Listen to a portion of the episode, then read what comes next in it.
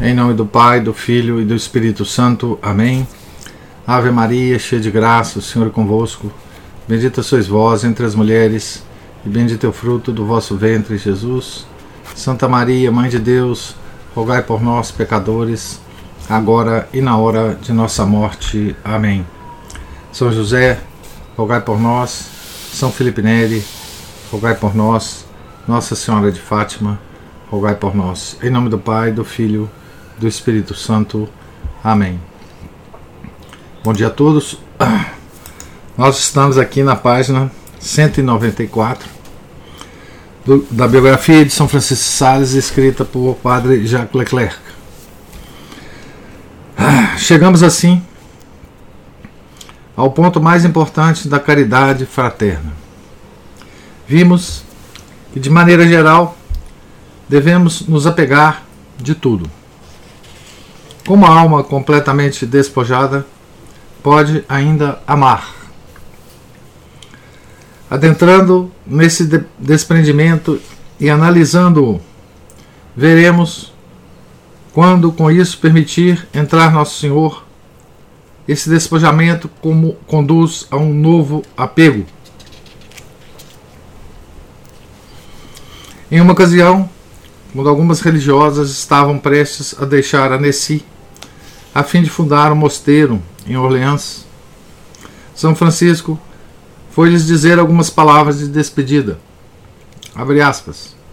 Estando próximo à vossa partida, e em vista à mágoa que certamente irá aflorar quando vos separardes umas das outras, penso que deveria dizer-vos umas poucas palavras que poderá minimizar essa dor. Não digo que não seja permitido chorar um pouco. Pelo contrário, até convém fazê-lo. Ainda mais porque seria difícil conter as lágrimas depois de tanto tempo de convivência tão amável e harmoniosa. Fecha aspas. Aqui estão as já conhecidas efusões bem-humoradas do bom pai com suas queridas filhas. É de novo o doce Francisco de Sales. Mas o que foi feito do austero, abre aspas, deve-se morrer, minhas filhas. Fecha aspas. Continuando o nosso santo, né? Os bens dos quais devemos nos despojar são de três tipos: os bens exteriores, os bens do corpo e os bens da alma. Os bens exteriores são todas as coisas que deixamos fora da religião. Os lares, as posses, os parentes, amigos e coisas parecidas. Para alcançar o desprendimento, devemos entregar todas essas coisas nas mãos de nosso Senhor e depois pedir-lhe os afetos que quer que tenhamos para com cada uma. Porque não devemos permanecer sem afeições, nem tê-las na mesma intensidade para com todas as coisas. Mas sim, deve-se amar cada coisa na sua medida, pois a caridade hierarquiza os afetos. Isso aqui é para a gente guardar, né? Essa expressão aqui de São Francisco Sales, né? A caridade hierarquiza os afetos. Depois são os bens do corpo, saúde, etc., aos quais devemos renunciar. E então evitamos ir ao espelho, olhar se estamos bem nem cuidamos mais da saúde que da doença. Ao menos quanto à parte superior. Pois a natureza sempre se ressente e às vezes protesta aos gritos, especialmente quando não somos muito perfeitos. Devemos assim permanecer igualmente constantes na doença e na saúde, e tomar os remédios e os alimentos na medida em que nos convenham, agindo sempre conforme a razão, e não pelas inclinações.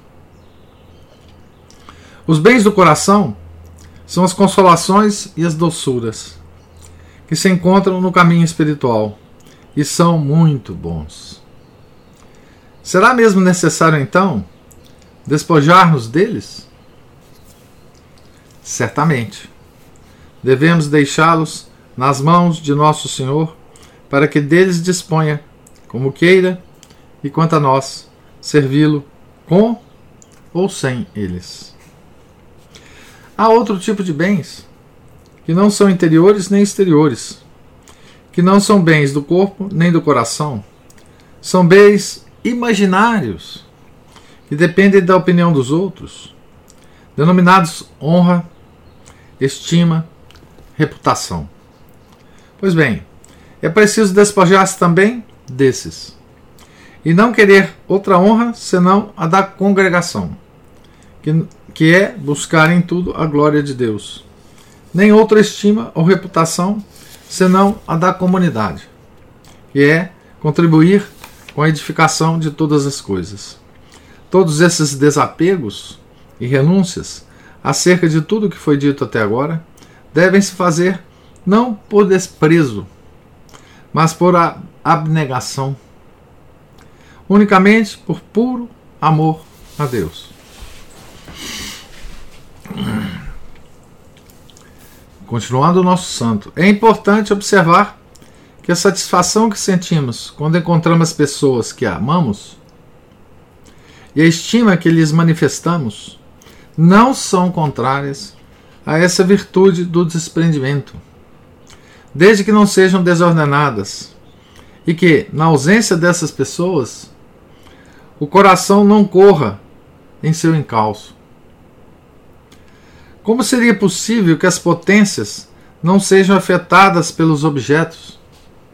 Seria como dizer a uma pessoa que se deparasse diante de um leão ou de um urso: não tenha medo.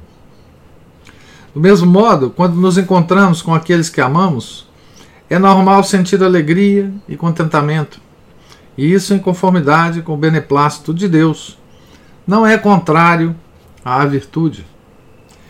Digo ainda mais: se desejo encontrar-me com alguém, por alguma razão útil e encaminhada para a glória de Deus, não faço nada contrário à virtude do desprendimento. Se surgindo algum obstáculo, experimento certo aborrecimento e rapidamente procuro dar solução à dificuldade apresentada, contanto que isso não me cause inquietação. Assim podeis ver que a virtude não é algo tão terrível como se imagina. É um erro muito comum fantasiar a realidade e pensar que o caminho que conduz ao céu é extremamente difícil. Quem pensa assim engana-se redondamente, tal como os maus que dizem que a lei de Deus é severa e custosa, enquanto Davi devia, dizia a Deus que sua lei era mais doce que o mel. Fecha aspas para o nosso santo. Enfim, estamos de acordo que ninguém tem um amor tão intenso como a alma desprendida. Mas esse amor é ordenado, não mais voltado para satisfazer suas próprias paixões, mas por Deus, que quer que a alma ame, e tal como ele deseja. O Mestre pede que amamos nosso próximo que amemos nosso próximo. Ele mesmo amou até a morte. E se estamos unidos a Jesus, abre aspas, acumularemos de ternura e suavidade as nossas irmãs e todas as demais pessoas, porque veremos que essas almas no peito do veremos essas almas no peito do Senhor. Ah, quem olha o próximo fora dessa perspectiva corre o risco de não amá-lo com coração puro, nem com constância, nem de maneira justa, mas no peito de Nosso Senhor. Quem não amaria o seu próximo? Quem não o suportaria? Quem não se compadeceria de suas imperfeições? Quem se incomodaria com sua má vontade? Quem o consideraria desagradável? Ora, é aí, minhas queridas filhas, no peito do Salvador, onde está o próximo. Torna-se tão amável que o amante morre de amor por quem em seu peito é amado. Assim sendo, o amor natural do sangue, da origem comum, das relações de amizade, das correspondências, das simpatias, do trato mútuo, será purificado e reduzido à perfeita obediência do amor puríssimo do beneplácito divino. E o grande bem e alegria das almas que aspiram à perfeição certamente seria não ter qualquer desejo de serem amadas pelas criaturas mas somente com esse amor de caridade que nos faz amar ao próximo e a cada um na devida medida que deseja nosso Senhor. Fecha aspas. Vemos mais uma vez que em Jesus a vida ganha unidade. Abre aspas. Se Deus nos amou assim, nós, tem, nós também devemos amar-nos uns aos outros. 1 João 4, 11. Pois essa é a mensagem que ouvistes desde o início, que nos amemos uns aos outros. 1 João 3, 11. O amor ao próximo é a única e mesma coisa com o amor de Deus. O primeiro mandamento consiste em amar a Deus sobre todas as coisas e, abre aspas, o segundo lhe é semelhante. Amarás teu próximo como a ti mesmo. Mateus 22, 39. Nisso, nisto conhecerão todos que sois os meus discípulos, se vos amardes uns aos outros. João 13, 35. E quando Jesus, no momento de entregar, de se entregar à morte, dirige-se uma última vez ao Pai em oração e o que lhe pede para os seus. Pai Santo, que seja um, como nós somos um, eu neles e tu em mim, para que sejam perfeitamente unidos. João 17, 22, 23. Se alguém disser amo a Deus, mas odeia o seu irmão, é mentiroso 1 João 4, 20. Como amamos a Jesus, se não amamos com seu mesmo amor tudo o que ele ama? Amar a Jesus não é unir-se a ele e participar de sua vida? Assim, seu amor inextinguível pelas almas torna-se nosso. Aqui entra o nosso autor. Isso distingue claramente o amor cristão dessa benevolência ou beneficência natural que costuma ser ornada com o nome de filantropia. Já falamos tanto dessa diferença, né? É, que hoje o mundo moderno confunde, né? a diferença desses dois conceitos, né, de filantropia e de caridade, né? Então, aqui o nosso autor chama a, a filantropia de benevolência ou beneficência natural. O amor cristão provém todo de Deus, derramando-se sobre as criaturas. A beneficência natural é uma virtude de almas nobres, que sentem satisfação em comunicar alegria. Mas quando se conhece um pouco, que seja, da decadência humana, é impossível não ver até que ponto, exceto no cristianismo, essa virtude inevitavelmente se mistura, mesmo nos melhores, com a busca de si mesmo. A única base sólida do amor é a renúncia total e só a humildade a torna possível. Humildade como conhecimento de Deus e de si mesmo, que é a, a definição do próprio Deus Pai, a Santa Catarina de Sena, né? Tá certo? Nós vimos muito isso lá, Deus sempre insistindo, né? Na nessa definição de humildade, né? Humildade como conhecimento de Deus e de si mesmo. Humildade como senso da realidade. Não é?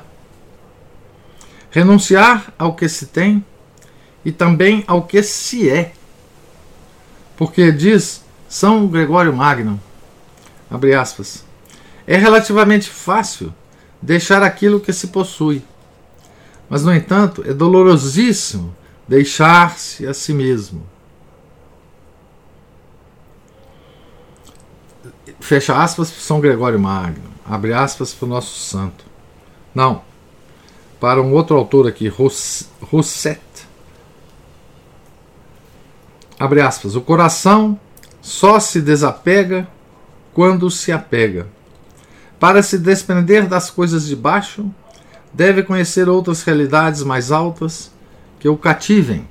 Aqui ele cita uma obra chamada La, Do La Doctrine Spirituelle do Rousset. Fecha aspas. Só o cristão encontra na realidade de Deus e no amor manifesto por Cristo essa fascinante verdade que o estimula até o ponto de doar tudo, de se humilhar, de renunciar a si mesmo, de esmagar sua própria natureza, a fim de lançar sua alma para além de tudo o que custa. Por esse motivo, o cristão é o único que ama e só a ele o amor liberta.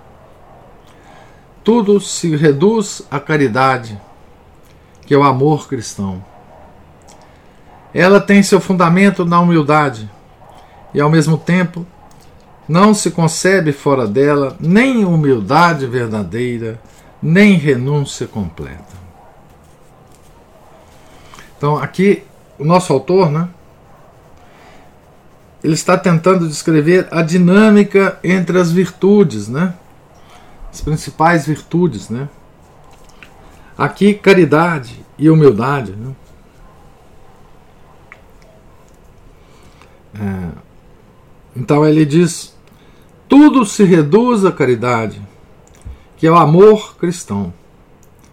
Ela tem seu fundamento na humildade e, ao mesmo tempo, não se concebe fora dela nem humildade verdadeira, nem renúncia completa.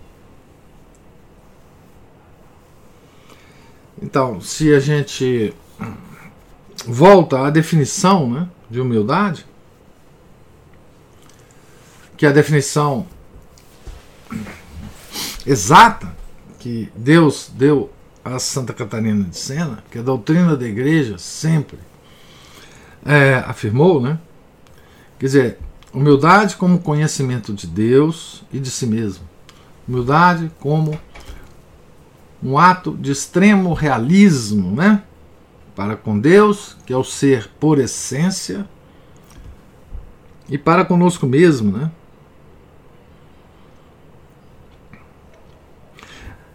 Caridade é a alma da perfeição. Sem ela, as demais virtudes não são mais que cadáveres de virtudes, mas por elas são elevadas a Deus e ganham vida e fecundidade. Isso é o nosso autor ainda falando. Né? Essa caridade é essencial e fundamentalmente o amor de Deus, porque é o único que tem sua razão de ser por si mesmo, fora de nós, ou seja, é a realidade, não depende de nós, né? É a realidade que existe, independente de nós. Né? Também nesse amor, e somente nele, tem sentido o amor ao próximo. Abre aspas. Na mesma medida que a alma me ama, ama também o próximo. Fecha aspas. Diz Deus a Santa Catarina de Sena. Abre aspas, porque é de mim que provém o amor que ela tem por ele.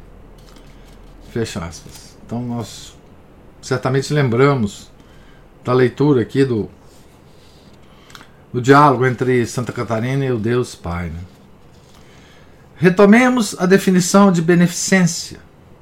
É uma virtude que faz sentir satisfação em comunicar alegria. Então, uma pessoa é beneficente para os outros, sim, mas ao mesmo tempo que é para si mesmo. O filantropo jamais renunciará a todos os seus prazeres, jamais chegará ao esquecimento completo de si próprio. Porque onde encontrará, na ordem natural, motivo tão poderoso para sacrificar tudo? Somente Deus pode nos elevar acima de nós mesmos. Apenas em Deus nos será possível amar até ao esquecimento próprio. E aí está o amor, e aí está o amor puro, aquele que pensa unicamente no objeto amado. Devemos, portanto, olhar para Jesus se quisermos amar plenamente. Aqui a gente pode lembrar da definição de cidade de Deus, né? E cidade dos homens, né?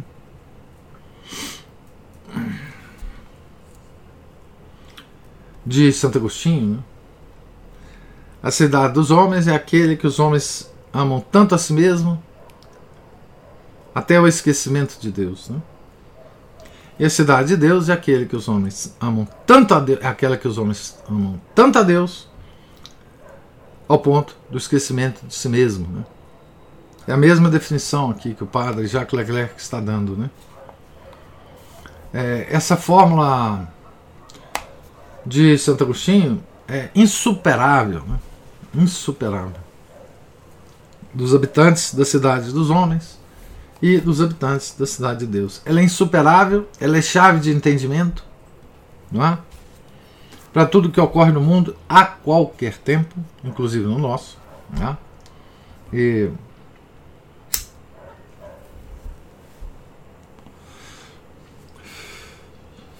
E nós devemos agradecer muito a Deus por ter nos dado Santo Agostinho. Né? Tá certo? Então, ele traça aqui é, a diferença entre filantropia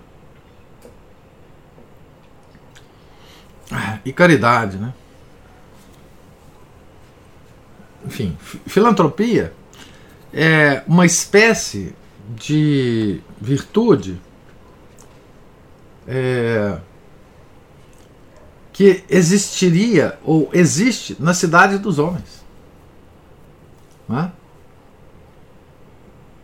Caridade não. não é? Caridade é a virtude, né? Voltando aqui ao nosso santo, né?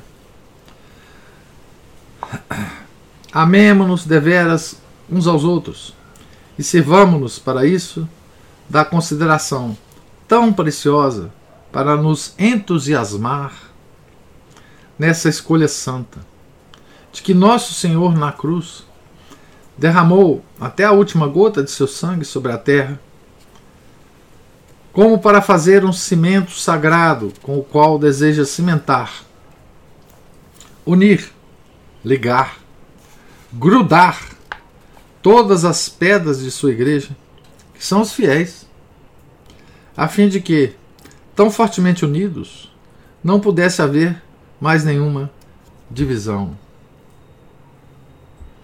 Fecha aspas.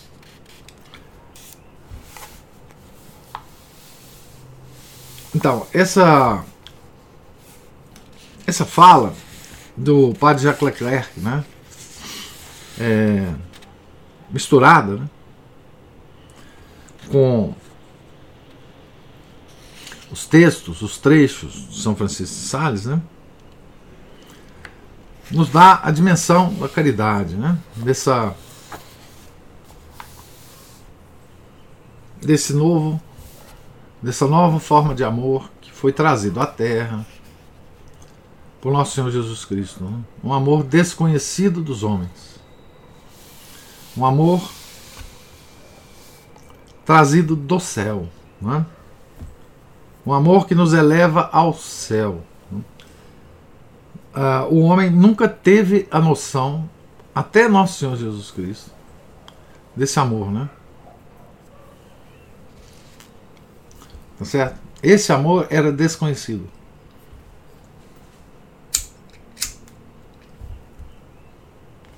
Veja, ele só foi deslumbrado, ah, ele só foi é, visualizado em parte mesmo no povo hebreu, é? antes do advento do nosso Senhor Jesus Cristo. Esse amor era completamente desconhecido. Sentido por vislumbres, é? pelo povo escolhido, mas com a vida de Nosso Senhor, é, o pagão não conhecia esse tipo de amor. Né? Então, que tipo de amor que o pagão conhecia, né? Eu digo o paganismo mais elevado, né? Esse, os tipos de amor que o, o pagão conhecia está muito bem descritos num diálogo de Platão chamado Banquete, ou Simpósio, né? onde se discute então os tipos de amor né? é, que o pagão conhecia. Né? Então, é, o nosso autor começa esse texto que eu acabei de ler, né? Com a seguinte frase, né? Chegamos assim ao ponto mais importante da caridade fraterna. Né? Como a alma completamente despojada pode ainda amar. Então, aqui também tem um mistério, né? Despojada de tudo, mas não despojada desse amor. Né? Que não tem nada a ver com si mesma, com a própria alma, né? Tá certo? Por isso é é possível uma alma totalmente despojada não ser despojada desse amor, cultivá-lo, não é? certo? E, enfim, com a com aquela frasezinha de São Francisco Sales, né, que nós devemos sempre guardar, né? A caridade hierarquiza os afetos. Então, essa frase é central, né? E em tudo isso, né, nós temos de novo, eu vou voltar a esse assunto, né? Nós temos aqui uma explicação de por que que fora da igreja não há salvação. Porque fora da igreja não há essa virtude. Essa virtude está essa esse amor a Deus é uma coisa que nós temos que absorver, mas que não está em nós, não é da natureza humana. É, está fora de nós. Nós temos que alcançá-lo. Não é? Ele faz parte da realidade que Deus criou. É? Realidade sobrenatural, nesse caso. É? Tá certo? Enfim, o nosso autor lembra bem, né? muito bem. Santa Catarina de Sena, né? Porque a, a Santa Catarina de Sena ela é diretamente instruída por Deus sobre essa caridade, né? E aqui o nosso autor ele escolhe da desse diálogo, né? Do ponto de vista da caridade, né? uma frase muito significativa da, do diálogo. Né? Na mesma medida que a alma me ama, ama também o próximo. Não é? Ele ainda, Deus ainda adiciona, porque é de mim que provém o amor que ela tem por ele, pelo próximo. Não é? Esse amor não é natural. Por isso, ele tem que vir de Deus. Né? ele não faz parte da nossa natureza humana. Ele é o amor que Deus nos dá para que nós tenhamos, ou para que nós nos eleve, elevemos ao nível de filhos de Deus, né? que não, não é proporcional à natureza humana. Né? Não é proporcional a natureza humana. Ele nos eleva ao ponto de sermos, por Deus, considerados filhos dele ou discípulos do filho dele. Né? Então, é, estamos aqui na ordem da graça, né? não da ordem da natureza. E isso é preciso ficar muito, muito, muito claro para nós, né? Porque, porque precisa ficar claro, especialmente hoje, né? Porque hoje a igreja foi invadida por uma sutileza teológica chamada Nouvelle Teologia, né? que de alguma forma considera que a natureza humana tem potência é, para a graça, né? Tá certo? De alguma forma, a graça está imbricada na nossa natureza, né? Luiz fala aqui, em última instância, tal amor é o próprio Espírito Santo derramado em nossos corações. Certamente, é isso mesmo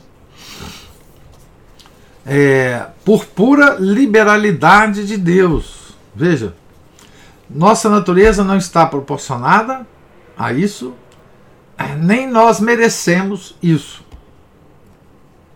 É? É, essa última parte, nem nós merecemos isso, é o conhecimento de si mesmo. É?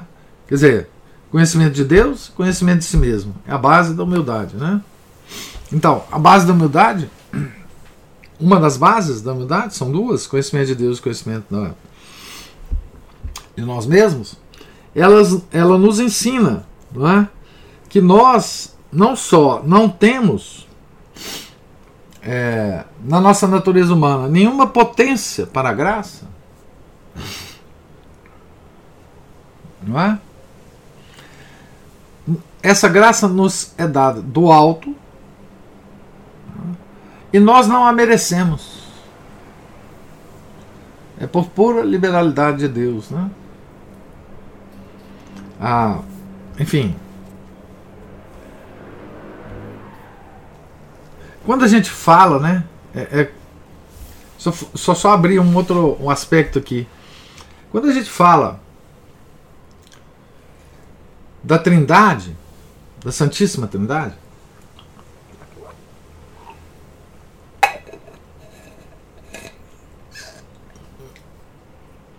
um dos aspectos da Santíssima Trindade é esse que o Luiz, o Luiz acabou de colocar aqui. Né? O Espírito Santo, esse amor é o Espírito Santo. Né? A gente vê o seguinte: quando se fala, não é? Erradamente, né? Que existem é, as religiões abraâmicas, né? que o Islã, por exemplo, né, o Deus do Islã é o mesmo Deus nosso.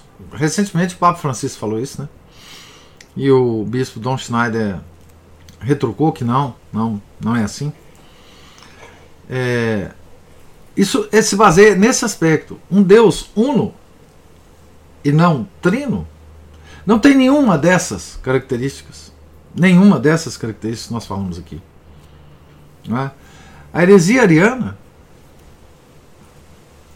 não é que que negava a divindade do nosso Senhor Jesus Cristo era uma heresia que, se vencedora, transformaria nossa religião na, na religião de um Deus único, não trino. E todos esses aspectos se perderia nessa religião. Como, como o Islã como o Islã não tem nenhum desses conceitos que nós temos. Né? A caridade, ela se perde no Deus único. Né? Tanto é que o, a, a, a, caridade é a racionalidade, né? o verbo. Então, o Deus do Islã é um Deus irracional. Não é? E é um Deus que não nos ama, ele manda na gente. É muito parecido com o Deus de Calvino. Né? Ele é só onipotente, mais nada. Ele não tem nenhum outro atributo. Né? Então, o nosso Deus é uno e trino. Por isso, ele derrama sobre nós, através do Espírito Santo, esse amor que não merecemos. Não é? Esse amor da caridade. E é esse amor que nos eleva a Ele. É? O Deus único não tem a menor capacidade de nos elevar a Ele. Ele só manda. Ele só ordena. Todos os atributos de Deus eles se perdem. Só fica a onipotência. Né? Só a onipotência, mais nada. Né? E por isso, mais uma vez, voltando ao dogma da igreja, é, fora da igreja não há salvação. Não, é? não há salvação, porque fora da igreja não tem esse conceito de caridade. Né? Esse conceito do amor que é derramado em nós por, por Deus. Não, é? Além disso, não tem a redenção. Não, é? não tem a redenção. Nós não conseguimos nos livrar, não? Por que que Calvino, ao insistir tanto na onipotência de Deus, ele sabia que perderia todas as outras características de Deus. E aí ele teve que inventar, ou, ou inventar não, mas deformar o conceito de predestinação. Não é? Por quê? Porque para aquele Deus dele, é, a redenção ficaria muito prejudicada, né? Então ele inventou aquela conversa fiada da predestinação para o inferno que existem almas privilegiadas de Deus, que Deus ama mais, se é possível falar isso, né? É claro que existe, mas não existe nenhuma alma predestinada ao inferno. Seria o trabalho inverso da redenção. Né? Ah, então,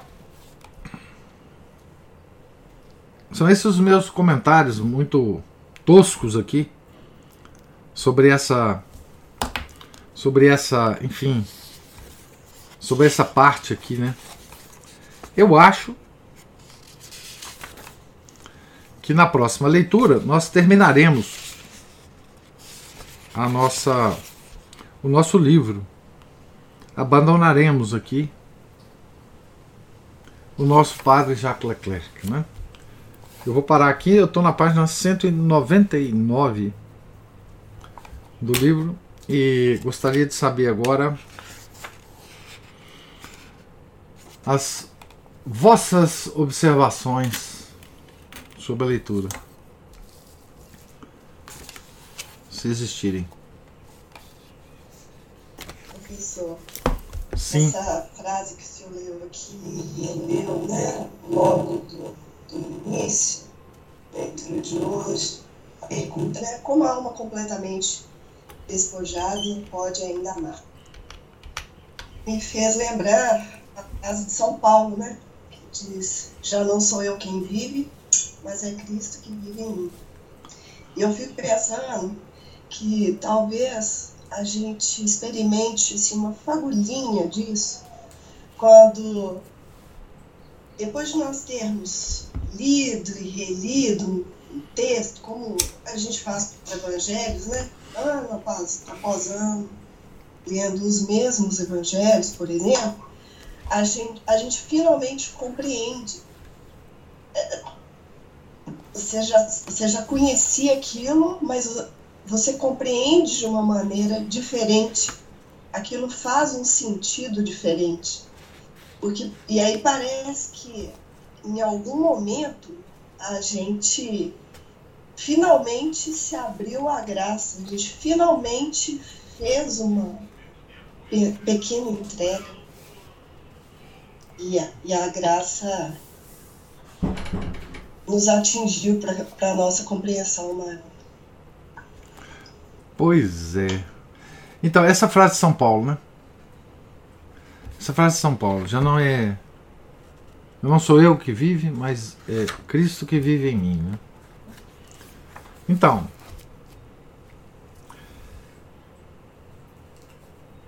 voltando à objeção do mundo e à objeção que o nosso autor diz sobre a obra de São Francisco. Né?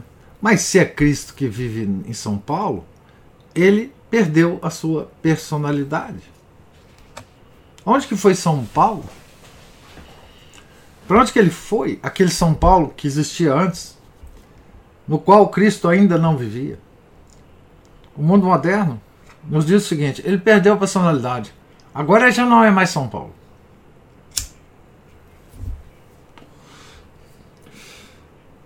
Mas São Paulo nunca deixou de ser São Paulo. Depois dessa frase, né? São Paulo se tornou ainda mais São Paulo do que antes, né? Porque nenhuma das características habituais, nenhuma das inclinações, nenhuma das das capacidades que tinha São Paulo, nenhuma delas foi destruída. Não é? é, a graça não destrói a natureza, né? A natureza continua lá. Né? São Paulo continuou São Paulo. Né? São Paulo continuou é, com as mesmas características pessoais dele. Né? É, elevadas agora pela presença constante né? é, de Nosso Senhor nele. Então, o que, que aconteceu com São Paulo, né? O que aconteceu com São Paulo? É que nele a caridade hierarquizou os afetos dele. Apenas isso. São Paulo continuou a falar do mesmo jeito.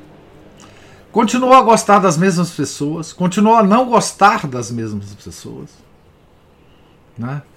Continuou com a natureza dele intacta, tanto com as coisas boas que existiam na natureza dele, como as coisas ruins. Ele não foi curado de nenhuma doença. A natureza dele não se transformou de nenhuma forma. Tá certo? Ah, tanto é assim né, que as pessoas que convivia com São Paulo, nunca duvidou que aquele era o São Paulo que eles conheciam, com as mesmas características. Nunca duvidou que, estava, eh, que eles, eles estavam vendo São Paulo e não um fantasma. Não é? Tá certo? Então, a, a nossa personalidade, as nossas inclinações, com as quais, com as quais com as quais nascemos, elas ficam inclusive mais evidenciadas, mais luminosas. Não é? É, é, então essa é a resposta né? É, que, a, que a igreja dá ao mundo quando ela faz essa observação. Né? E veja, essa observação do mundo é muito razoável, dado o estado do mundo.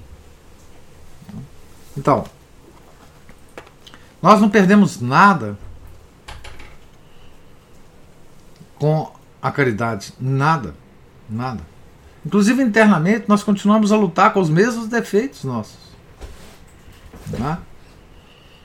Os mesmos defeitos. Né? Nós não começamos a levitar, né? a andar numas nuvenzinhas. Não é? É, alguns santos levitam, obviamente. Né? Mas não é esse o caso. Né? Certo? São Paulo continua a pregar do mesmo jeito. A ser odiado do mesmo jeito, a ser gostado do mesmo jeito. Né? É, e essa é a resposta. Né? Nossa personalidade, que é aquilo que nos faz conhecido pelo mundo, que faz as pessoas me chamarem do meu nome, e quando me verem, se identificarem com aquela pessoa que eles sempre conheceram, e eu mesmo me identificar comigo mesmo, muda nada. Não é?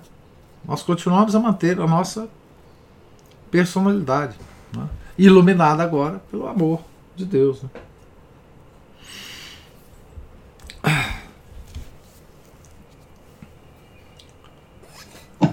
Professor. Diga, Luiz. Bom dia para todo mundo. Bom dia. Vou usar aqui, fazer um comentário, porque eu não estou acompanhando a leitura de fato, né? Minha esposa é quem está acompanhando. Então eu pego, assim, alguns pedaços, alguns dias, e... Mas compartilhar uma, uma coisa que me, que me causou, assim, espanto e admiração no...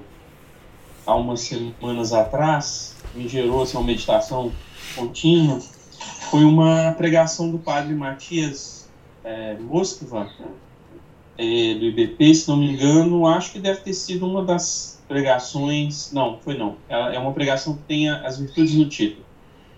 Ele vai dizer que os pagãos conheceram várias das virtudes, né, que permanecem no nosso, na nossa cidade de Deus, que são elevadas, obviamente, pela caridade, são turbinadas, vamos dizer assim, né? Batizadas. É, mas tem, tem duas, ele, ele chama atenção, duas eles não conheceram de jeito nenhum. Que foi a que surge com o cristianismo, que é a humildade e a simplicidade. A humildade o senhor já falou muito aí, né? É, como é que a gente. Eles não tinham como conhecer o tamanho de si mesmo, a proporção de si mesmo, sem a revelação de Deus, né? Para se colocar. Então não tinha humildade. Agora, a simplicidade é muito interessante, que a etimologia dela é, significa simplicas, né? Que é sem dobras. E hum. é o contrário de complicas, daí vem a palavra complicado, que é alguma coisa com dobra. E certa vez eu ouvi o Jean Lawan, que é um ex-professor de filosofia da educação da USP, que foi da, da Opus Dei muito tempo, não sei por onde ele anda agora, um grande intelectual, muito, tem trabalhos muito interessantes, ele falar que deu uma aula com essas etimologias e falar sobre é, essa essa definição né, de ser simples é você querer uma coisa só. E o padre Matias Moskva, ele, clareou isso de maneira muito bonita. E por que, que nós a, a, buscamos querer uma coisa só? Na tradição, a gente aprende a rezar, é, pedir que todas as, as coisas que fazemos, né, as intenções, tudo comece em Deus, né? Para Deus termine, né? Todos os atos eles sejam é, decorrentes é, por amor a Deus, né? Então é, é, uma consequência em cascata, né, professor? Se, da caridade que é derramada, né, nos nossos corações, a gente, se a gente em estado de graça, a humildade do meu tamanho, se Deus é o amor por essência, tudo que eu vou fazer, que tem inclusive mérito, que é uma coisa que eu tenho aprendido também, na tradição que a única coisa que Deus considera e pode considerar é, não é o ato em si, mas é o quanto de amor a gente coloca, né, esse defeito na caridade. Então, querer essa uma coisa só, sem dobras, sem, sem plicas, né, do latim aí, é, é isso. É o seu coração está uno, indiviso, buscando isso. Isso os pagãos não conseguiriam saber que existe, ou, é, porque não havia essa relação, né? Eles é. até chegavam pela razão que existe Deus, esse mas... Deus precisa ser um, mas não havia essa relação, esse convite amoroso, né? É, de não, é. levar. O Deus, o, o, Deus pagão é o motor imóvel. Né? É o Deus Isso. de Aristóteles. Né? É, sim, é, o. É, é, é esse o meu comentário sobre a simplicidade, trazer ela também ótimo, a baila aí. Ótimo, muito bom. Veja, a São Francisco de Sales, o nosso autor, ao longo do texto, ele é, enfatiza muito é, as pregações de São Francisco, com a, aquela, nas conferências espirituais dele com as, com as queridas filhas dele, né, as irmãzinhas de, da visitação, ele enfatiza muito é, a, a questão da simplicidade e da indiferença.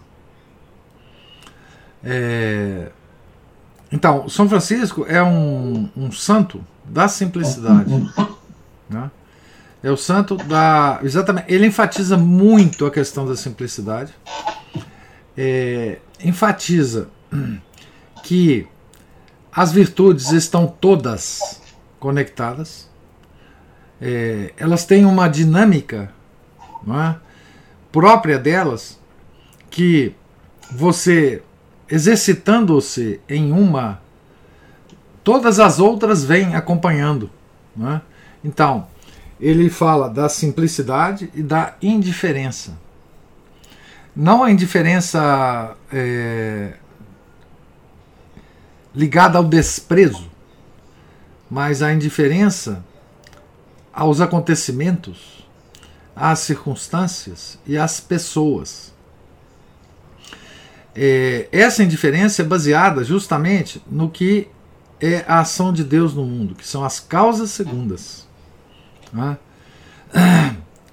O que, que significa essa indiferença? Né? É que tudo que nos acontece é. Nós devemos receber isso como vontade de Deus.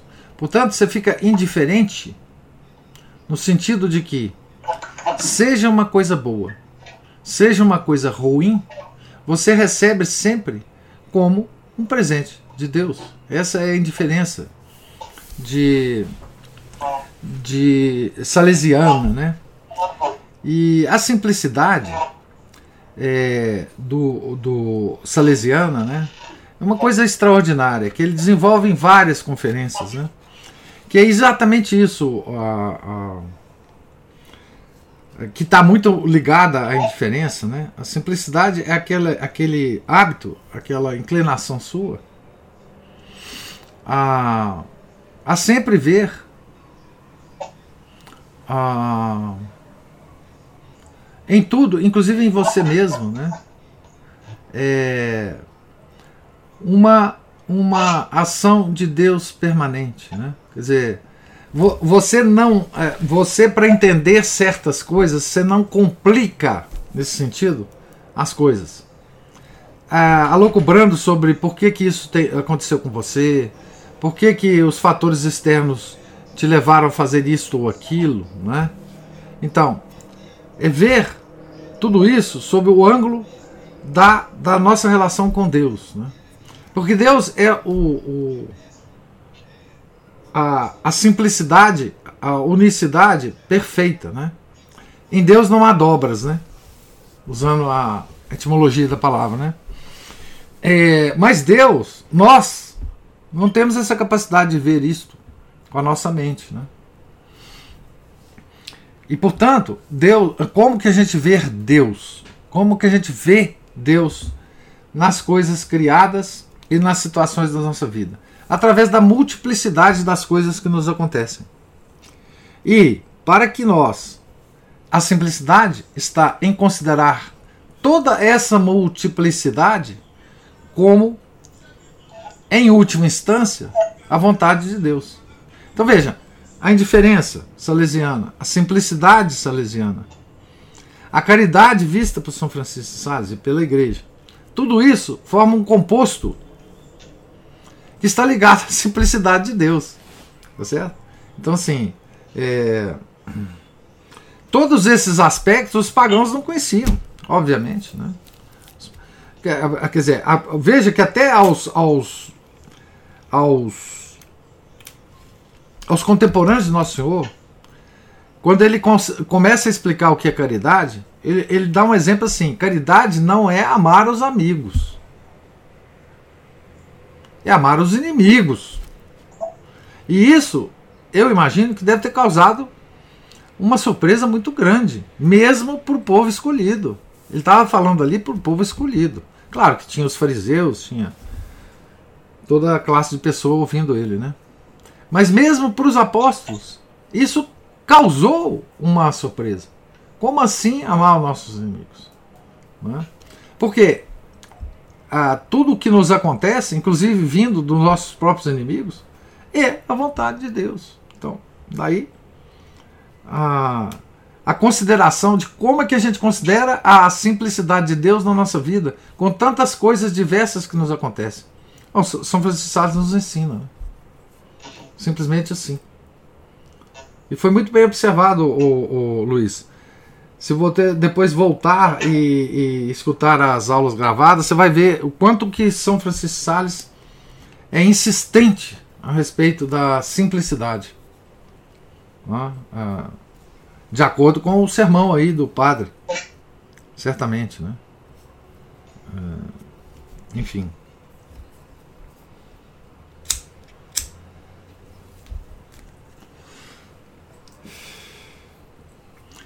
Mais alguma observação, gente? Então, amanhã nós não teremos leitura, porque é a festa da nossa padroeira, né? Então nós voltaremos na quinta, em que talvez nós terminemos a leitura, se não na sexta nós vamos terminar, né? Então essa semana será a última do nosso contato aqui com o nosso São Francisco de Sales, né? Tá certo? É, Deus lhes pague a, a presença, a paciência, os comentários, tá certo? Fiquem todos com Deus, tenham um santo dia, uma santa festa de Nossa Senhora Aparecida, tá certo? Em nome do Pai, do Filho e do Espírito Santo. Amém. Ave Maria, cheia de graça, o Senhor é convosco. Bendita sois vós entre as mulheres e bendito é o fruto do vosso ventre, Jesus. Santa Maria, Mãe de Deus, rogai por nós, pecadores, agora e na hora de nossa morte. Amém. São José, rogai por nós. São Felipe Neri, rogai por nós. São Francisco de Sales, rogai por nós. Nossa Senhora de Fátima, rogai por nós. Em nome do Pai, do Filho, do Espírito Santo. Amém.